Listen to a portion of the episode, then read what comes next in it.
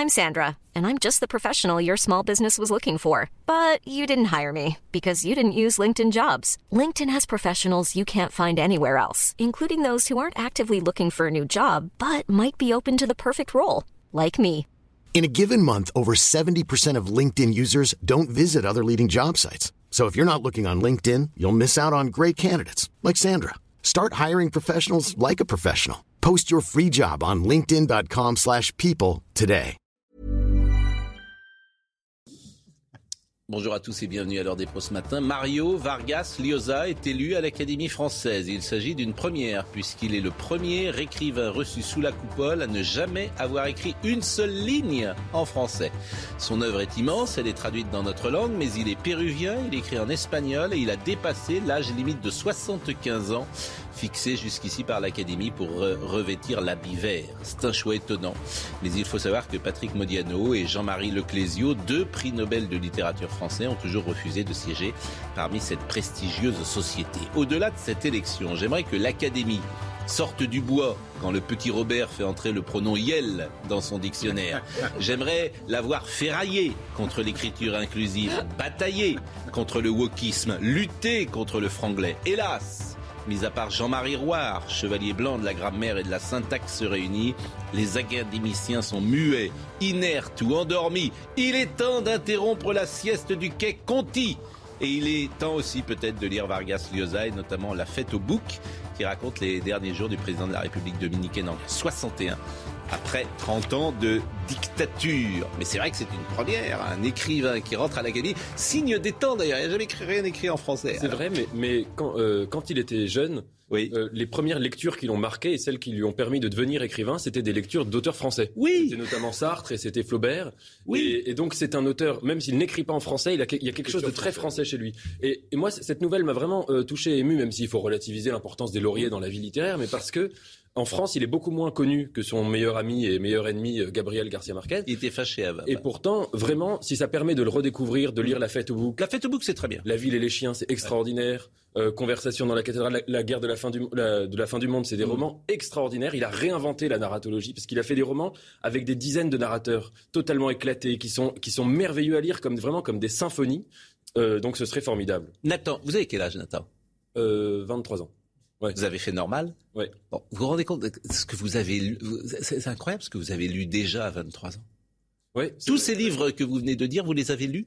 Oui, bah oui, bah je, je, Oui. je lis énormément. Oui. Vraiment, c'est moi, il y a, il y a que ça qui me qui me rend heureux, qui me plaît quoi. Lire, euh, écrire en même temps, et c'est vraiment, euh, oui, vivre aussi. Mais je veux dire, que Euh, Si vous avez une fiancée qui vous écoute et que vous lui dites qu'il n'y a qu'une chose qui me rend heureux, c'est de lire, je dis, elle va, elle va- elle va vous mettre vos livres dans la figure. hein. Je peux vous dire qu'elle va vous. hein. Bon, je dis bonjour à Il Brigitte, je dis bonjour à. Oui, ensemble. mais la chair est triste.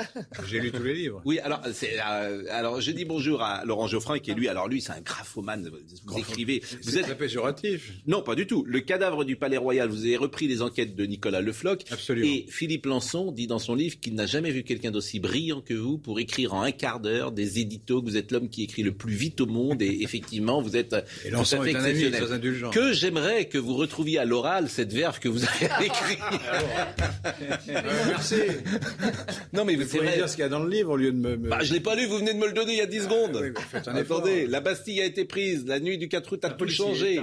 Mais le destin de Louis. XVI n'est pas encore scellé. Vous savez quelle taille il faisait Louis XVI oui, 1m90. 1m90. C'est fou, quoi. 1m90. Euh, mais qui sont ses alliés? Qui sont ses ennemis? Le commissaire Le Floch quitte sa Bretagne pour porter une nouvelle fois secours au roi et à la reine. Mais où est sa fidélité? De ça Vous écrivez ça alors, mais vous écrivez vraiment beaucoup et vous écrivez Oui, bien. C'est formidable. Et ça me fait plaisir que Oui, vous soyez là parce que je vous aime beaucoup. Le cas- Il- Vous devriez parler que d'histoire. Bonjour. C'est très bien. C'est très bien. Je ne l'ai pas fini, mais je, suis en train de le lire, c'est très bien. Bon, non, mais c'est vrai, c'est d'ailleurs très beau ce que vous dites euh, sur euh, la, la- la- la littérature et la lecture, mais, mais c'est vrai que peu de gens, euh, à 23 ans, et même euh, après d'ailleurs, ont Oui. autant lu que vous, ont autant de culture que vous, et sont capables d'assimiler autant de choses que vous. Je, pense qu'il y en a. Je pense qu'il y a énormément de. Il y a des gens qui aiment, qui la- Alors, sans doute dans ma génération un peu moins parce que euh, les écrans ont pris le pas sur les livres et tout ça, mais mais je pense qu'il y a beaucoup de gens pour qui le rapport au monde passe par les livres. Et ça, ce n'est pas exclusif de vivre. Ça ne veut pas dire d'être un rat de bibliothèque et s'interdire de vivre, de ne pas être un bon vivant, de ne pas aimer la vie, mais que ça passe par là. Soit qu'il s'agisse de transformer ensuite les, moments de vie en, pages, euh, en, en écrit, soit que on les vit à travers ce qu'on a lu. Mais dans les deux cas, ça passe par le, le entre le livre et le monde, quoi. Oui. C'est bien. Euh, Vous avez parlé de Flaubert. Nous avons notre monsieur Homais euh, aujourd'hui. Il est ministre de la Santé et euh, il est, euh, il s'appelle Olivier Véran et il a parlé non, mais c'est vrai, il est un peu à la, à la médecine, ce que monsieur Homais est à la pharmacie dans, dans, dans, dans J'ai la. toujours trouvé désagréable ce personnage de M. Homais parce qu'il Ah, il est absolument il- Il désagréable. est rationnel, il est Oui. républicain, etc. Alors Oui. évidemment, Flaubert s'en moque, Flaubert est très C'est- rationnel. Mais vous savez pourquoi? Parce que c'est la bêtise victorieuse, monsieur Homais. Oui, et la dernière bien, phrase connais, du livre le concerne. Il vient de recevoir la croix d'honneur. C'est la dernière phrase de Madame Bovary. Donc c'est le, le seul vainqueur Et du oui, mais livre, c'est monsieur Il y a Homais. une raison politique à ça. Flaubert- Monsieur Homais. Flaubert n'aime pas le, le progressisme, la République, tout ça. ça, il, il est très Ouais, c'est une lecture possible, mais bon, en tout cas, c'est le seul ça qui s'en sort, monsieur Homais. Euh, positiviste et ridicule. Oui, bah écoutez, en tout cas, Monsieur Homais, euh, quoi, Monsieur Véran, pardon, euh, a parlé hier sur euh, le masque et on va en parler. La muselière, elle est là, elle est de retour. Et on va être d'ailleurs avec Monsieur Manigold dans une seconde, parce que moi je passe mon temps à dire que le monde d'avant n'existera plus, mais plus jamais, plus jamais, On se bat, on se bat pour le défendre. mais plus jamais, Nous quelques-uns encore. mais plus jamais. Le monde d'avant n'existera plus jamais. Le masque jusqu'au bout, on l'aura. Écoutez ce qu'a dit euh, Monsieur Véran hier. Le masque, lui aussi, a été progressivement ôté, notamment entre des personnes vaccinées qui se disent Bon, toi, t'es vacciné, je suis vacciné, on risque rien, on enlève le masque. Euh, ce retrait s'est opéré progressivement par euh, usure ou par euh, fausse réassurance. Désormais, compte tenu de la circulation du virus, il faut le remettre. D'ailleurs, à ce titre et à compter de demain, un décret rendra à nouveau obligatoire le port du masque partout en intérieur, dans les lieux couverts par un pass sanitaire. Donc même en cas de pass sanitaire dans un lieu recevant du public, vous devrez porter le masque. Les préfets seront aussi habilités, département par département, à rendre obligatoire le port du masque en extérieur pour des événements en extérieur tels que par exemple, on peut l'imaginer dans les prochaines semaines, les marchés de Noël ou encore des brocantes. Là, c'est très intéressant ce qu'il dit, parce que je ne vais pas dire qu'il ment, mais il ne dit pas la vérité. Le masque, on l'avait enlevé parce qu'on nous disait euh, qu'il ne, Bah, servait à rien lorsqu'on avait le pass sanitaire. Non, mais même avant. Mais... Oui, non, mais euh, donc là encore, que- il nous, que- au lieu de nous dire, bon, manifestement, euh, le virus euh, circule même euh, si on est vacciné. Là, ça serait de prendre pour euh, des adultes. Donc on est obligé d'avancer en marchant, comme dit parfois Brigitte. Donc on va remettre le masque. C'est pas ça. Il nous raconte des cracks. Il nous raconte des cracks. Et ça, ça met franchement au-delà de tout. euh, Au-delà de tout, c'est ce qui pas. est le Il plus insupportable. Il a dit vous devrez, discours. vous devrez porter des masques. Non, mais c'est vous, vous devez- c'est une obligation. Nous devrons porter des masques. C'est-à-dire que nous sommes là obligés. Nous avons plié les responsabilités, chines euh. depuis le début. Depuis le début, nous n'avons pas voulu nous révolter, contrairement à ce que font les Guadeloupéens ou les Martiniquais. Nous avons accepté cet ordre sanitaire, cette- aujourd'hui cette tyrannie sanitaire, cet ordre hygiéniste. Et naturellement, tant que les Français ne se révolteront pas, il continuera. Vous aurez un gouvernement qui continuera à nous dire vous devrez, vous devrez, vous devrez. Ben non, moi je ne veux pas. Et vous Alors, à ce, qui se passe la même chose en France que ce qui se passe en Martinique vous dites pardon Vous appelez à ce qui se passe la même chose Je- en France je- sur le territoire je que ce qui se passe en n'appelle pas à ce que l'on tire sur les policiers, mais je, constate qu'en Martinique et en Guadeloupe, la violence a été telle aujourd'hui que j'ai entendu le gouvernement, euh, le ministre des, des, des, des, des dom-tom dire qu'ils allaient s'arranger pour qu'il n'y ait pas pour substituer aux vaccins par ARM qui sont refusés là-bas, des vaccins sans ARM. Donc ils ont gagné. Ils vont avoir des vaccins. Moi, je demande d'avoir le choix sur les vaccins, par exemple. Eh bien, ils vont en Guadeloupe et en Martinique, on va leur fournir des vaccins qui ne seront pas des vaccins ARM. C'est le fond du, c'est le fond du débat, parce qu'on on nous dit que les vaccins ARM ne, pro- ne protègent pas et en plus ont des effets On euh, ne vous dit indésirables. pas qu'ils ne protègent pas, on vous dit que l'immunité baisse. On nous a dit qu'ils protégeaient, maintenant on nous, a- on nous avoue que- qu'ils protègent moins que ça. euh, Non, non, on qu'il si fallait deux doses, maintenant il en faut trois, et Israël en est à quatre. Et donc je, je vous dis qu'on s'est foutu de nous, et euh, je, je- je constate euh, malgré tout, pour le déplorer, que la violence aux Antilles fait en sorte que le gouvernement recule sur les vaccins. Oui, alors on Alors, ne peut vous pas faites comme si- tolérer la violence. D'abord, ça elle est. Oui, mais il faut que je parle maintenant. Oui, Euh, parlez. bon, parce que si vous m'interrompez tout le temps, bon, euh, euh, comment dire, il n'y a pas que sur le vaccin, c'est une violence endémique euh, pour plein de raisons. Euh, depuis 40 ans, la vie qui est plus chère, on l'a dit avec Christine Kelly, il y a plein de raisons. euh, Trois siècles. Voilà, depuis trois siècles. Donc c'est c'est pas que le vaccin, il peut cristalliser ça, mais ce n'est pas que ça. Mais moi, ce que je reproche, c'est même pas la décision mais qui est prise hier, c'est la manière dont elle m'est expliquée. Laurent Geoffroy. Le- vous faites comme si le gouvernement savait tout au début, sur le virus, sur son évolution, sur la pandémie. Il savait tout. Mais je dis pas Mais il cache non. tout au- à la population exprès. Non. Si, ben, c'est ce que dit Non, c'est pas ça. Il, il cache tout exprès pour pouvoir mettre en place une tyrannie, entre guillemets, Non, sanitaire.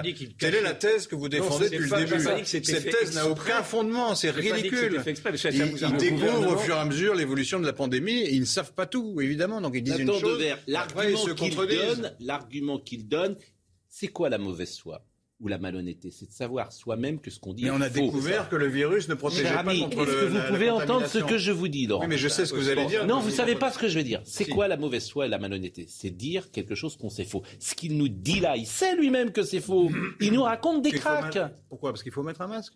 Non, quand il dit qu'on l'avait enlevé pour les raisons qu'il dit, c'est pas Ils vrai du tout. Pour la Mais pas du tout. Mais Ah, pas du tout. c'est- Euh, ils ont cru que le vaccin protégeait, ils sont aperçus que non. Eh ben qu'ils le disent. continue à mentir. Mais c'est évident, c'est euh, à c'est Le Véran nous dit encore aujourd'hui, il nous dit encore dans Yvan, faut pas que vous parliez tout le tous temps. protégés, Oui. tous vaccinés. Véran le redit, alors que c'est faux. Donc il est pris en fla- Yvan, Non, mais je, c'est dis juste C'est ça. Non, mais Yvan, Non, Protéger des formes graves, Yvan. Pardon Non, ce n'est pas vrai. Tous protégés, tous vaccinés, ce n'est pas vrai, c'est faux. Yvan, en début On d'émission, je vous le dis, euh, vous avez parlé, mais il faut que la parole circule. bien sûr, mais il ah oui, mais il n'a pas encore parlé. Oui, non, mais je, l'ai m'en excuse. euh, Mais, mais oui, non, mais on a un gouvernement qui, qui refuse de donner de la valeur à sa propre parole. C'est ça qui est problématique. C'est-à-dire que quand même, laissez parler, enfin, toutes les promesses qui ont été faites par, par eux, notamment sur la question du pass sanitaire. Pas de vaccination ob- obligatoire, pas de pass sanitaire. Ça, c'était en novembre-décembre euh, 2020, ils l'avaient promis. Ensuite, quand il y a eu le pass sanitaire, ils ont dit, ça c'est le dernier effort qu'on vous demande, il n'y aura plus de restrictions. Ils sont toujours dans cette rhétorique du dernier effort. Faites encore un dernier petit truc et après il n'y en aura plus ja- jamais. Et évidemment, ils recommencent à en faire. Par-delà le fait qu'ils réécrivent le passé, parce qu'en effet, cette histoire du masque, si les gens ont enlevé le masque, c'est parce qu'on leur a dit que ce virus euh, était la solution miracle et la solution définitive. Et là, ils sont en train de nous sortir ce discours-là. Mais je rappelle que cet été, les gens qui disaient que le virus n'était pas la solution définitive et que ça n'empêcherait pas la contamination, on les faisait plus ou moins taire en disant que euh, il, euh, il faisait obstacle à, à la- à la, à la santé publique. Là, c'est exactement ce qu'est en train de dire le gouvernement. Ils, ils disent absolument n'importe quoi. Et surtout, ce qui est grave, c'est qu'après, ils s'étonnent qu'il y ait du complotisme. Mais quand il y a un si gouvernement qui 10 n'accorde plus aucune pas- on peut- valeur à sa propre mot. parole, c'est normal que la vérité répondre. baisse dans une société. Vous avez, vous avez pas répondu puisque vous avez parlé. C'est lui qui vous répond. si vous me permettez. Qu'est-ce qu'il dire mes mots classe. automatiquement Mais- mais- mais- Il est d'accord avec vous, c'est pour ça. Mais pas du tout. Mais vous avez parlé. Donc il vous répond. Oui, bon, bah, alors je Et peux bon, répondre à ces arguments qui ne tiennent pas debout. Bah dites-le. Bah, dites- bah, dites-le. Allez, vas-y. Tout ça repose sur l'idée que le, que le, le gouvernement aurait intérêt à, vous venez de le dire, à maintenir une, euh, des restrictions sanitaires. C'est pas du tout son intérêt, c'est impopulaire. Ils font ça parce qu'ils découvrent les choses font. au fur et à mesure. Et C'est parce que les gens ne veulent pas mourir. c'est très populaire parce que les gens veulent se protéger contre le virus, pas contre le gouvernement. C'est ça que vous Et n'arrivez vous pas à voyez, ce que vous ne comprenez pas, les gens y a une pensent que c'est de dangereux depuis le début. Vous êtes le seul pratiquement dans le monde à penser que c'est pas dangereux. Et, et- et en fait, c'est dangereux. Ça a fait 120 000 morts en France. Les gens n'ont Non, pas envie que ça pas continue. 120 000 morts en France, ça fait 120 000 morts si vous multi, si vous additionnez la première année et la deuxième année. Oui, bah, c'est pas la peine de 120 000, gonfler ouais. non plus les chiffres, c'est déjà suffisamment préoccupant. Avançons. Le pass sanitaire, euh, deuxième son de Véran. On va être avec euh, Stéphane Man- Manigol parce que euh, Olivier Véran a mis le feu hier, notamment au restaurant, au bar et aux boîtes de nuit. Parce qu'avoir un masque dans une boîte de nuit, c'est injouable. Avoir un masque dans un bar, c'est juste injouable. Ça n'a pas de sens, en fait. En fait, ça n'a pas de sens. Voilà. Et donc les bars vont dire on ferme. On va pas se balader, tu vas en boîte de nuit avec un masque, c'est idiot. Euh, écoutez, euh, euh, Olivier, en plus ça change rien. Tu le vois bien d'ailleurs, ça change rien. C'est ça qui est drôle, si j'ose dire, c'est que les contaminations, il n'y en a jamais. limite la transmission. Mais vous- Oui. Bien sûr, parce Mais que- oui, il limite la transmission. Arrêtez Mais- de dire mais- des bêtises, enfin. La preuve, il n'y a, jamais eu autant de contamination. On est vacciné, passe sanitaire, Mais masque, il y n'y a jamais eu. Mais il n'y a pas de variant ce il moment. Il n'y a pas de variant ce moment, vous dites n'importe quoi. Si, il y a un variant depuis, Ben, des, le. Delta, c'est un variant. Ah ben le variant Delta, mais il n'est pas nouveau. bah, il, est plus, il contagieux que celui d'avant, c'est tout. Et ça fait un an qu'il est là. Je n'arriverai jamais à convaincre tous ceux qui se sont précipités dans la vaccination, parce que sinon ce serait, ce renoncer à leur religion. vous avez des croyants, là, vous avez des croyants. il- il Si c'est pas des croyants, c'est parce que ça marche. Mais, si, mais Si ça, ça marche pas, je le ferais pas. marche tellement les, faits, n'ont- plus aucune importance. Tous les jours, marche, on nous- à tous les 50, jours, on vous montre que 80%, ça ne marche pas tant que ça. 100%, Tous les le- jours, on vous montre que marche ce n'est pas tant que ça. Voilà. Mais oui, eh bien, a regardons ce qui ne marche pas. cessons de nous- dire que ça Il y a marche. potentielle, ce qui s'est passé dans les études. Il y a Ah, l'efficacité réelle marche dans la vraie vie. Écoutez un peu les médecins. euh, C'est l'obscurantisme euh, permanent. là. Mais l'obscurantiste, c'est vous. Vous vous, agenouillez devant la croyance ou devant, un vaccin.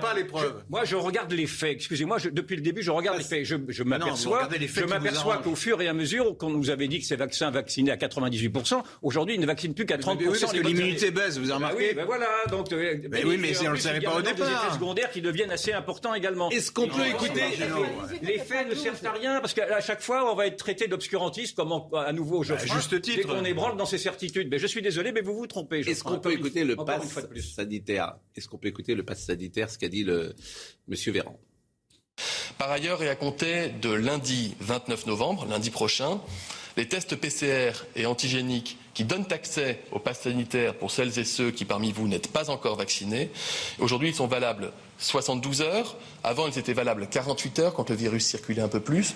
Compte tenu du fait que le virus circule beaucoup plus aujourd'hui, nous, réduisons à 24 heures la durée du- de, de validité de ces tests pour bénéficier du pass sanitaire. Vous voyez l'argument qui est donné là Il est nul et non avenu. La vérité, c'est qu'ils veulent pourrir la vie des non-vaccinés. Oui, bien c'est ça. Je veux pourrir la vie des Non, non-vaccinés. je veux que les non-vaccinés Est-ce que vaccinent. incité à se vacciner Voilà. Ah oui, bah oui, mais c'est pas pour ce qu'il dit. C'est pas pour la vie. C'est pas ce qu'il dit. C'est vouloir qu'ils se vaccinent. C'est pas ce qu'il dit. Donc, à ce moment-là, qu'on passe en passe vaccinal, pourquoi pas? Moi, j'ai aucun problème pour parler de ça. Je suis Mais c'est vacciné. c'est juridiquement qu'ils n'ont pas pu passer. Ça, ça revient au même. Je- vous, vous, vous acceptez qu'on vous raconte des cracks. C'est votre problème. Pardon Il, il vous raconte des cracks, là. Non, non, mais là, il vous raconte des cracks, puisqu'il dit que compte tenu on- de la tous- Est-ce que je peux terminer? Dis donc, ça devient. Mais non, mais écoutez, vous êtes insupportable. Mais c'est vous qui êtes insupportable. Mais non, c'est mais, euh, mais vous ne laissez pas les gens terminer une phrase. Donc, il vous dit, il vous dit, compte tenu de la circulation du virus, le PCR ne sera plus de 72 heures, de 24 heures. C'est des cracks. Ça n'a aucun rapport. Ça n'a aucun rapport. Sauf si vous me le dites le contraire. Ça n'a aucun rapport. les- Ça n'a aucun rapport. que C'est les pour inciter les se gens. vaccinent. Voilà, ben, qui dit je veux que les gens se vaccinent. Ben, moi, j'aime pas qu'on me raconte des cracks. Donc, si vous voulez, donc, c'est- ben, si vous, ben, on a compris, d'accord, mais il le dit pas.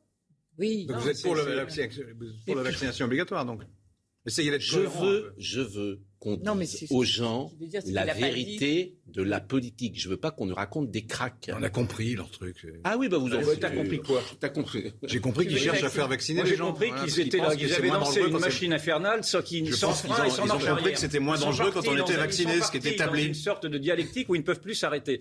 Et, moi, je trouve ça très malsain, en effet, de, réduire.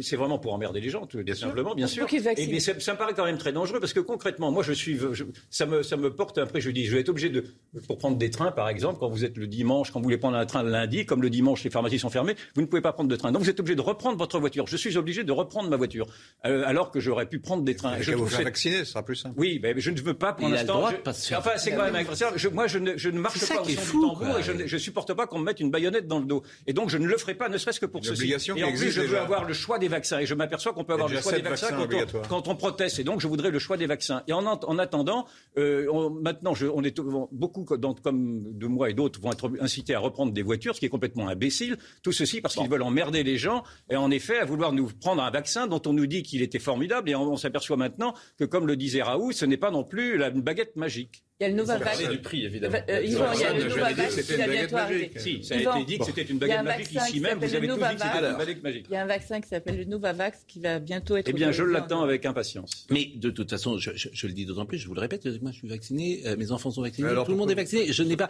Mais ceux, je le répète, qui Non, ne c'est veulent pas se faire. Il, dire aurait dû En dire, fait, il aurait voulu. non mais franchement, c'est le- franchement, c'est rien non, mais, mais vous parlez tout le temps. Moi, franchement, j'en ai marre. Je, Oui, je- vous je parlez. vous adore, mais euh, Les esprits mais doctrinaires. non, mais on peut on peut plus parler parce que tu, vous parlez tout le Mais temps. c'est intéressant de l'entendre parce que les esprits doctrinaires comme Geoffrin se retrouvent parfaitement dans cette nouvelle idéologie hygiéniste. Pour eux, c'est familier tout ça, ces, ces, ces oukases, ces interdictions, ces, ces dissidences et tout ça. Ils, ils, ils reconnaissent son Je ne monde. réponds même pas tellement c'est ridicule. Eh ben, ça nous fait, eh ben, tant mieux. Ça nous fait des vacances. Ça, ça nous fait des vacances.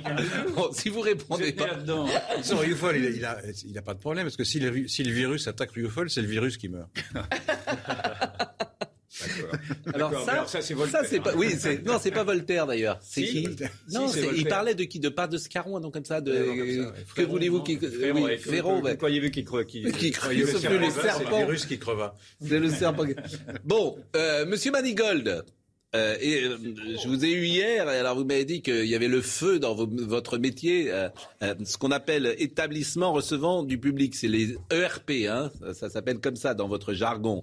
Euh, effectivement, euh, dans les bars, par exemple, je vois pas comment on peut avoir un masque dans un bar euh, toujours et tout le temps. il y aura peut-être d'ailleurs un protocole qui va sortir ces prochaines heures, je l'espère. Pareil pour les boîtes de nuit, ça n'a pas de sens d'ouvrir une boîte de nuit et de mettre tout le monde avec un masque. Je, je, parle là de bon sens. Je ne sais pas ce qu'en pense Laurent Geoffrin, s'il trouve que c'est très bien d'entrer avec son masque et de le garder. C'est ça. Aujourd'hui, tu rentres dans une boîte de nuit, tu danses, tout, et tu as ton masque toute la soirée. Vous trouvez ça bien, vous? Non, bon ben alors est-ce que vous vous me posez des questions un peu Il va plus dans les boîtes. On va vous dire oui, c'est formidable. Bon, mais c'est pas que c'est formidable, mais c'est idiot. C'est surtout ça. Euh, t'as un pass sanitaire, t'es vacciné, t'es bon. Euh, Qu'est-ce qui va se passer, euh, Monsieur Manigold? Bonjour, cher Pascal. Bah, dis donc, quel plateau animé. J'imagine eh tous les téléspectateurs derrière leur télé en train d'être debout euh, euh, en écoutant euh, notre ami Yvan et Laurent débattre. Mais oui, c'est vrai, quand je vous ai eu hier au téléphone, il y avait un peu de colère, notamment pour nos amis discothèques, pour ce qui est partie restauration. Pour nous, ça n'a pas changé grand-chose. Port du masque, lorsque le client va aux toilettes, eh bien, il mettra son masque. Je crois qu'il faut se concentrer sur une chose. C'est, nous sommes à quelques jours du fameux calendrier de l'Avent euh, ce qui veut dire que nous allons arriver euh, à, nous sommes à moins d'un mois des fêtes de Noël et il faut que ces fêtes soient réussies. Alors si c'est faire quelques efforts concernant la restauration, nous allons le faire. En revanche, vous avez raison Pascal, pour ce qui est des bars et des discothèques, là je les ai eus euh, longuement hier au téléphone. Là c'est plus compliqué. Alors certains le prennent avec le sourire, ils disent bon bah Olivier Véran nous a indiqué que le port du masque était obligatoire pour danser. À l'exception, si vous avez un verre en main et que vous êtes en train de boire, ben, vous allez avoir dans les discothèques euh, tous les clients avec un verre en main en train de danser et dragouiller. Bon, ben voilà, c'est, c'est, on est euh, là pour le coup. Olivier Véran nous a encore mis dans une situation, euh, je dirais, de dernière minute. Il faut qu'il, arrête de nous prendre pour des gestionnaires de crise, parce que lorsqu'il désactive, par exemple, le pass sanitaire au 15 janvier, eh bien, nous, ça fait 3-4 jours, parce qu'on sentait bien de coup hein, soyons clairs, ça fait 3-4 jours qu'on essaye de trouver des rendez-vous pour nos salariés et on n'y arrive pas. Et ça, c'est un vrai sujet. Parce que si les passes sanitaires sont euh, désactivés au 15 janvier, j'ai plus de 100 collaborateurs vaccinés, Pascal. Vous imaginez ce que ça représente, là, en période de fête, euh, les euh, centres de vaccination qui ont fermé? Ça, c'est parfaitement 400 000 personnes. Il faut... vacciner 400 000 bah personnes par jour. 19 millions. En fait, il y a 25 millions de personnes qui étaient éligibles à la troisième dose. Il y en a déjà 6 qui l'ont fait. Il reste 19 millions. 19 millions divisé par 50 jours, ça fait 400 000 par jour. Mm. Il faut 400 000 vaccinations par jour. Ça, ça Olivier Véran l'a pas compris. En revanche, ce qu'on sait, euh, puisqu'on l'a rencontré il y, a, quelques jours, c'est Bruno Le Maire. Lui, il fait tout pour qu'on reste ouvert. Parce que la valeur travail dans ce pays, elle doit aussi. Mais je vous annonce qu'il y aura des restrictions. Moi, je vous le dis depuis le départ, je vous signe que le 15 décembre, il y aura des restrictions plus importantes. Pour une raison simple d'ailleurs. Les mêmes causes produisant les mêmes effets, c'est que les contaminations vont monter. Ce qu'on a fait hier ne change rien. En fait, il faudrait changer de stratégie, me semble-t-il, depuis des mois et des mois. Donc vous allez avoir des contaminations qui vont monter, vous allez avoir des hospitalisations qui vont monter moins fortement que l'année dernière. Donc le 15 décembre, vous serez ou en couvre-feu ou confiné. je vous le je vous le signe, je vous le signe. Rendez-vous, rendez-vous le 15 décembre. En tout cas, sachez que nous on fait tout. Pour je vous le signe. Et que nous restons ouverts. Et ça, eh bien sûr. que nous avons un allié de poids. Bruno Le Maire est à nos côtés. Je pense que le président de la République, ça, cette notion, il l'a intégrée. La seule chose qui peut nous sauver, c'est en campagne, il y a une campagne présidentielle. Là, ils font un petit peu plus attention parce qu'ils se disent quand même, bon, euh, ça va se voir. Mais euh, c'est la seule chose qui peut nous sauver. Il attend de verre. faisait une remarque tout à l'heure, j'étais tout à fait d'accord sur, sur l'insoumission. C'est-à-dire que euh, le problème, c'est que quand les restaurateurs et les gens disent oui, on va composer parce qu'on n'a pas envie de fermer complètement, on va suivre ce que le gouvernement nous demande de faire, c'est pas très grave, on va s'adapter. Eh bien, à la fin, ils s'étonnent parce que, euh, en effet, sans doute, y aura-t-il des nouvelles restrictions plus graves Peut-être pourrait-il être amené à fermer. Et c'est ça qui est problématique, c'est-à-dire que cette envie de toujours s'adapter. J'aimerais répondre à Nathan. Euh. Eh bien, ça peut engendrer ça. Et la deuxième remarque que j'aimerais faire, c'est que quand même, c'est un peu comique c'est que euh, vous savez que bientôt, on veut interdire les terrasses chauffées dans les restaurants. Donc il faut quand même se dire, ce monde où on veut absolument casser les pieds aux gens, c'est-à-dire que dehors, vous, vous, gelez littéralement dehors parce que vous avez plus de terrasse chauffée parce que soi-disant ça pollue, et puis en intérieur, vous êtes masqué. Ça va ressembler à ça, un restaurant euh, en France. C'est quand même comique. Moi, je trouve ça drôle. Et après, cher, Nathan, Charlatan de Verre, euh, sachez que nous ne sommes pas des soumis et euh, que nous sommes des chefs d'entreprise responsables. Et Ah derrière pas à vous, je nous, pas ça pour il vous. y a. Oui, mais bon, vous, ils ont trouvé la solution, ils vous ont fait des chèques et vous vous êtes tu. Donc comme ça, ça a été, ça a été, ça a la la meilleure solution. travailler. Je le dis d'autant plus que j'adore les restaurateurs et j'ai défendu votre profession, mais on vous a fait des chèques, et ce qui est normal d'ailleurs. Et vous y êtes le bienvenu, Pascal. Et c'est normal, nos salariés. Je le sais bien. l'État a fait des chèques et les a payés, et c'est tant mieux. Il a pas- Merci, merci, euh, cher ami, d'avoir souligné qu'il n'y a pas que les restaurateurs. Oui, L'ensemble des entreprises françaises. Je suis d'accord, mais euh, les vous dans PGE des proportions importantes. Non, non, non, non, non. C'est une fake news, ça. Euh, 130 milliards, c'est les PGE. Oui. Les restaurateurs, c'est 10 milliards. Donc il y a 120 milliards qui a bénéficié à l'ensemble de l'économie. Eh ben Et tant mieux, tant mieux chose. pour vous de toute façon et on vous a assez défendu et on est euh, des militants si j'ose dire euh, de vos terrasses et, Et vous êtes les bienvenus. J'aimerais bien que Yvan Riofol, euh, Oui. j'aimerais bien l'avoir le cher ami. Mais si, venez. Eh non, il n'a pas le Eh, droit. Yvan, Ah, si, pas Ah si, faut, faut- ah, Il faut qu'il vous fasse faites un gratter le PCR. nez, vous pouvez venir. hein. Bon, on, Non, on mais marque une vous êtes pause. le bienvenu. Oui, Ouais, d'accord. tisanes chez lui. On marque, on marque, on marque, on marque une pause. euh, Qu'a dit Laurent? Oui, il- une tisane, il a dit, c'est un, mot d'esprit. lui, il va peut pas. Il a une bon. euh. Voilà, très bon, ce week-end, vous pourrez acheter les enquêtes de Nicolas Le Floch et c'est le cadavre du Palais Royal de notre ami, mon ami, notre maître, Laurent Geoffroy, qui est avec nous. Et bien notre maître. Notre maître, notre maître, notre maître. Les élèves sont pas au niveau là. Oui. Monsieur Laurent, c'est Monsieur Laurent. Monsieur Laurent. Monsieur Laurent. Euh, une tisane pour Monsieur Rioufol et on revient dans une seconde. Nous avons évidemment. euh, Alors d'abord, euh, chère Brigitte, euh, vous avez dit que j'étais pas gentil tout à l'heure. Ça, ça m'a étonné tout, parce qu'on s'aime bien tous les deux. Oui, on s'aime bien. Euh, la mais- troisième. mais j'aime pas quand vous criez. Mais je bah, euh, je crie, euh, jamais. Euh, Dites-moi, la troisième dose, Ouais. la quatrième dose, la cinquième dose, c'est sans danger, si j'ose dire, de multiplier comme ça Bah, les doses, c'est une question toute simple. Ah non, hein, bah, toujours. quand vous faites euh, tous les vaccins, il y a des rappels. D'accord. Mais tous les cinq, Euh, les par exemple, là, on va tous les cinq mois, diphtérie, tétanos, pol- tétanos, polio, tout ça. Donc on fait deux danger. injections dans la primo-vaccination et ensuite on fait un rappel. là, on va en faire donc. euh, là, Là, on ne sait pas combien on va en mais, faire. mais moi, je vous. Alors là aussi, je vous Mais vous, signe. vous savez tout, mais bon, les, les- Mais enfin, depuis le départ, je vous signe ce qui arrive. Pardonnez-moi de vous le dire. Je vous dis que c'est pas que je sais tout. Je- Laurent, soyez sympa. Parce qu'autrement, on arrête tout. quoi. Si vous parlez en permanence, bon. moi je vous dis le depuis le départ, on aura le masque jusqu'au bout de notre vie. On a notre- le masque jusqu'au bout de notre vie. Vrai ou faux? Bon, pas jusqu'au bout de notre vie. On a le masque là. Jusqu'au bout de notre vie. on, on l'avait plus pendant un petit moment. Là, on, on recommence. On l'avait plus pendant un Bah, petit moment. On- Et vous, Regarde, vous les, gestes, où? les gestes. euh, Vous avez des masques dehors? Dans le métro, il y a- dans les Partout, Dehors. partout, au cinéma, au théâtre, au musée, il y avait partout. Quand vous alliez au restaurant, vous aviez un masque? C'est le seul endroit où je l'avais pas. Voilà. Et je remis. Bon, donc, Donc- euh, dites pas je sais d'où, parce qu'il arrive ce, qu'on- ce dont on a peur. Bon, première chose. Là, là, on va donc faire une troisième dose avant le 15 euh, euh, janvier. Je vous annonce une quatrième dose avant le 15 juin. C'est la logique Mais du système. C'est ce que je, vous l'avez dit tout Bon, à l'heure. donc ma question était simple. Est-ce que c'est pas dangereux de multiplier les doses? C'est une question Mais je vous ai médicale. répondu. Oui, Euh, donc, voilà. peut- tous les cinq mois, on va faire une dose. Mais on ne sait pas. Et bien On sûr qu'on le sait, puisqu'il va être là pendant si vous 30 me ans. Il n'y a si pas besoin d'être... euh, Est-ce que je peux parler? Donc, il y a des vaccins justement qui permettent, comme je vous l'ai expliqué pour les enfants, quand on fait un boost, un rappel, Mm. après on est tranquille pendant 10 ans, 15 ans. Après, il y a des, des si le virus change, on sera peut-être obligé, s'il y a des mutations, comme il y a en Afrique Mm. du Sud en ce moment, on sera peut-être obligé d'en faire tous les ans, comme avec la grippe, où là le virus change, on change. On ne sait pas combien de temps va durer cette immunité avec le troisième, avec la troisième dose, le rappel. Donc, pour l'instant, on ne sait pas. On avance en marchant. Moi, que question. Isra- Israël, qui a, qui fait la troisième dose depuis le mois de juillet, pour l'instant, l'immunité semble meilleure et, et plus durable, mais on n'a pas assez de recul Israël pour savoir. une quatrième dose. Moi, j'ai une autre On n'a question. pas assez de recul pour le savoir. J'ai une autre question que- sur le sujet que j'ai abordé tout à l'heure. Quel va être le vaccin de substitution que M. Le Cornu a proposé pour les Antillais Il a dit donc, euh, puisque vous ne voulez pas du vaccin par ARN, si on va vous en donner un autre. Je- Quel est-il? Je ne sais pas lequel. Ah, c'est euh, ou Janssen ou Non, Sinovac. il m'a dit, ils ont dit un vaccin sans ARN.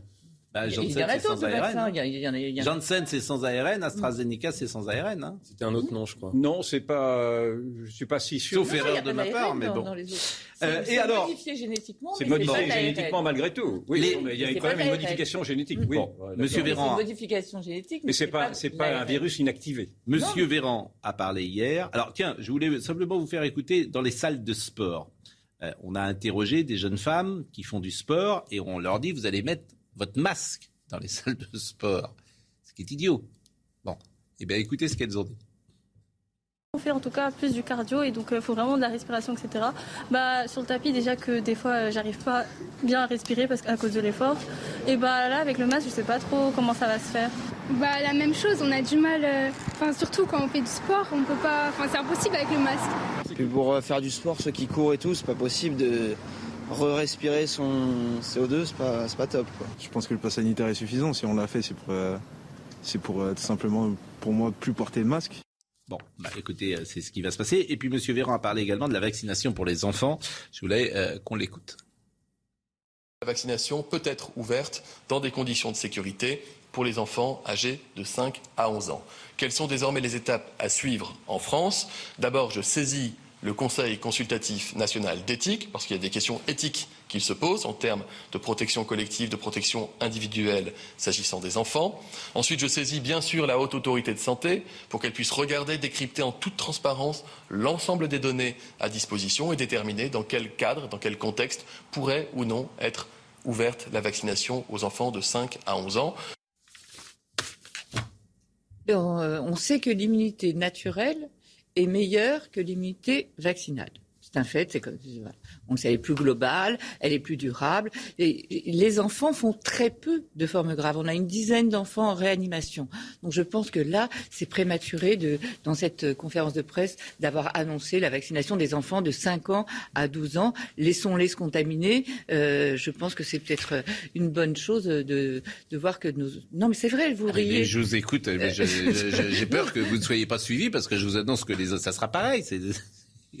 Ils vont vacciner les gosses je pense que on va attendre. Oh, je ne dis pas que qu'ils ne vont pas l'annoncer. Oui, faites-moi comme ça si vous voulez. les gosses parce que c'est leur logique. Est-ce qu'on ne pourrait pas imaginer une sorte de moratoire et que tout le monde se mette autour de la table, les scientifiques, les médecins, pour bien voir quelle est l'évolution de ce vaccin, parce que malgré tout, on entend d'autres scientifiques, d'autres médecins qui n'ont pas souvent la parole, qui disent qu'on va à la catastrophe. Alors peut-être qu'ils exagèrent sans doute, mais sans doute exagère-t-on également quand on dit que le vaccin est miraculeux. Et on ne pourrait pas envisager une sorte de table ronde où tous les experts se confrontent pour essayer de mettre une synthèse. Mais pratiquement tous les experts se confrontent. Mais non, pas tous, pas tous, parce que quand vous invitez des experts, quand vous invitez Perron par exemple, on dit de lui qu'il a perdu la tête. Quand vous invitez Raoult, on dit de lui qu'il est un charlatan. Quand vous invitez tous ceux qui vous disent qu'on qu'on marche sur la tête, on vous dit qu'ils sont bons pour aller à Sainte-Anne ou au Cabanon. Et donc, euh, je suis désolé, on, réouvre les hôpitaux psychiatriques. Et ça me paraît quand même euh, un peu, un peu Yvan, quels sont les arguments qui vous font dire qu'on va vers une catastrophe? Je, n'ai pas d'argument. J'entends, j'entends d'un côté ceux qui, qui, qui, disent que ce vaccin est, est, catastrophique dans ses effets. Je ne sais pas s'ils ont raison. Et j'entends d'autres qui disent qu'il ne se passe rien. J'aimerais bien que tout ce, oui, mais euh, monde se retrouve et, et, règle ses comptes entre eux. Je vais vous répondre. Moi, je, suis pas je vous demande, je vous demande, s'il vous plaît, de ne pas m'interrompre. Je vous réponds. Il y a 99,99% des scientifiques qui disent que ce vaccin est, euh, comment dire, euh, efficace, et il y a 0,001% des ah scientifiques qui disent le contraire. Ah bon. Faut le dire comme et vous avez, vous avez cité M. Perron. D'où vous sortez ces chiffres De, C'est vrai, de toute la communauté. De, ah je, dis plus rien. Monsieur Perron, pardonnez-moi de le dire comme ça, il est, dès que vous parlez avec un médecin, ils disent qu'il n'est pas sérieux. Ah ben, je ne peux pas vous dire autre chose. J'étais de tous, tous ceux, je termine, tous ceux que je rencontre à l'hôpital, de Robert Sebag, à tous, ils le disent, ils ne mais pas vous, vous, ressortez toujours Robert Sebag. Mais ah, je, non, mais, je suis désolé, mais moi j'entends aussi bien Robert Sebag que Perron, qui est également un spécialiste du vaccin. Eh ben, et quand vous dites que c'est 99,99, je me demande bien de vous sortir ces chiffres. Eh parce que moi je dis, Monsieur Montagnier, pareil. Dire c'est l'immense majorité. Je n'y peux rien, moi. L'immense majorité, ça ne veut rien dire. Excusez-moi, ça veut rien dire. Ça veut dire quelque chose. C'est que la plupart. Non, mais là, c'est pas un argument, c'est un argument d'autorité. Non, c'est pas un argument. Vous balayez, vous balayez la parole qui ne vous intéresse pas. Moi, je trouve dites pas ça pour moi. Mais si, je dis ça pour vous également, parce que vous cautionnez en fait les remarques qu'on vous fait. Moi, je vous dis qu'il faut entendre Raoult, qu'il faut entendre Perron, qu'il faut entendre qui s'est discrédité avec son hydroxychloroquine. Et je dis que tous ceux qui sont sur les plateaux ont eu tort. Ils ont eu tort depuis le début parce qu'ils ont dit, ils ont dit beaucoup de mensonges et beaucoup avançons, avançons, avançons. Et juste sur, la et je l'ai reçu Perron et je, pense que je ne le recevrai plus pour euh, cette raison puisqu'il n'est pas sérieux. Vous voulez, mais moi je pense qu'il faut entendre tout le monde. Sur la vaccination des enfants. Il ne faut pas entendre tout le monde justement. Si, il faut entendre tout le monde. Pas simplement toujours les mêmes. C'est ça qui. Mais non, je suis désolé. Sur, sur, la vaccination des enfants, je trouve que c'est une des choses les plus perverses qu'on a vues dans cette épidémie. Oui, je suis d'accord. C'est tous les discours et toutes les mentalités qui se sont créées sur le fait que les enfants étaient des contaminateurs, des, des, contaminateurs en puissance, des, dangereux pour leurs adultes, etc. Ce qui est éminemment malsain parce qu'on sait que des enfants en bas âge, je veux dire, leur mettre dans la tête que ce sont des dangers, des, comme des bombes humaines euh, pour leurs parents et leurs familles, etc. C'est extrêmement malsain, sans parler de toutes les, mesures qu'ils ont dû subir de manière encore plus euh, forte. Hein. je veux dire, les, les, confinements pour les enfants de 6-7 ans, les masques, etc. Ça a été très dur. Nous sommes d'accord. Alors, dernier passage, parce que euh, Monsieur Véran... Non, non, attendez, attendez, non, non, non, non, non s'il vous plaît, parce que là, on est très, très en retard. Dernier passage, Monsieur Véran ne serait pas Monsieur Véran s'il n'était pas aussi beaucoup Monsieur Homais. Et là, euh, on va écouter la leçon de morale de Monsieur Homais ah. pour terminer. La leçon de morale. Alors ça, c'est absolument insupportable. Être libre, ça n'est pas refuser mordicus ces mesures qui évitent de saturer les services de réanimation et qui permettent de retrouver une vie aussi normale que possible.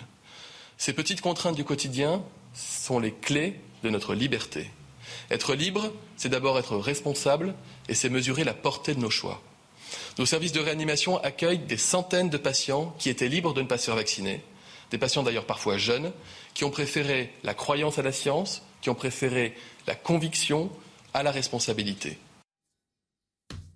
A raison être libre, euh, c'est désolé. être, être, libre, c'est d'avoir une autonomie de pensée. Moi, je pense être libre et être précisément responsable en essayant de rationnellement de voir si je peux y avoir des bénéfices et des risques à se faire vacciner ou pas. Avec, et j'évalue la proportionnalité des risques. Mais ça, ça paraît, c'est peut-être trop complexe pour vous. Un mot sur le risque. non, mais ce qui me choque, moi, c'est que ce n'est plus tellement le, le Covid qui devient hmm. l'ennemi, c'est le non vacciné. C'est-à-dire, c'est le non vacciné qui devient un ennemi, un, ennemi à battre. mais c'est très dangereux parce que là, on est vraiment dans une sorte de, de fracture. Oui, je suis un assassin. Mais je, suis un je, ben, Dupont, euh, Dupont, notre ami Dupont Moretti, a dit de nous, les non-vaccinés, que nous. Bah, dites pas nous, hein, moi, ne me mettez pas dans, votre, dans le même sac que vous. De nous autres, les non-vaccinés, que nous ah, rompions avec le système, que nous étions hors système, et relancé par son intervieweur, il a dit qu'en effet, nous pouvions tuer. Je suis un tueur en puissance. Mm. Vous vous rendez compte de la bêtise à laquelle ces genres de dialectiques peuvent aller, alors que l'on sait encore une fois que, je, d'abord, je ne transmets pas parce que je suis sain, et que je peux, en revanche, me faire contaminer par quelqu'un qui a déjà été vacciné. Monsieur Molin,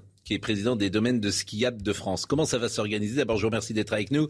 Euh, un mot, parce que euh, ça va être aussi l'enfer sur le ski. C'est-à-dire que tu vas demander, tu demandes aux gens, c'est pour ça qu'on est chez les fous, bah, je vous assure, tu demandes aux gens de porter euh, leur, le masque, si j'ai bien compris, et à 3200 mètres, euh, sur ta piste noire, rouge, bleue, et on te demande de porter le, le masque. Non, non, pas sur, le, pas sur les pistes. Bien sûr, vas-y.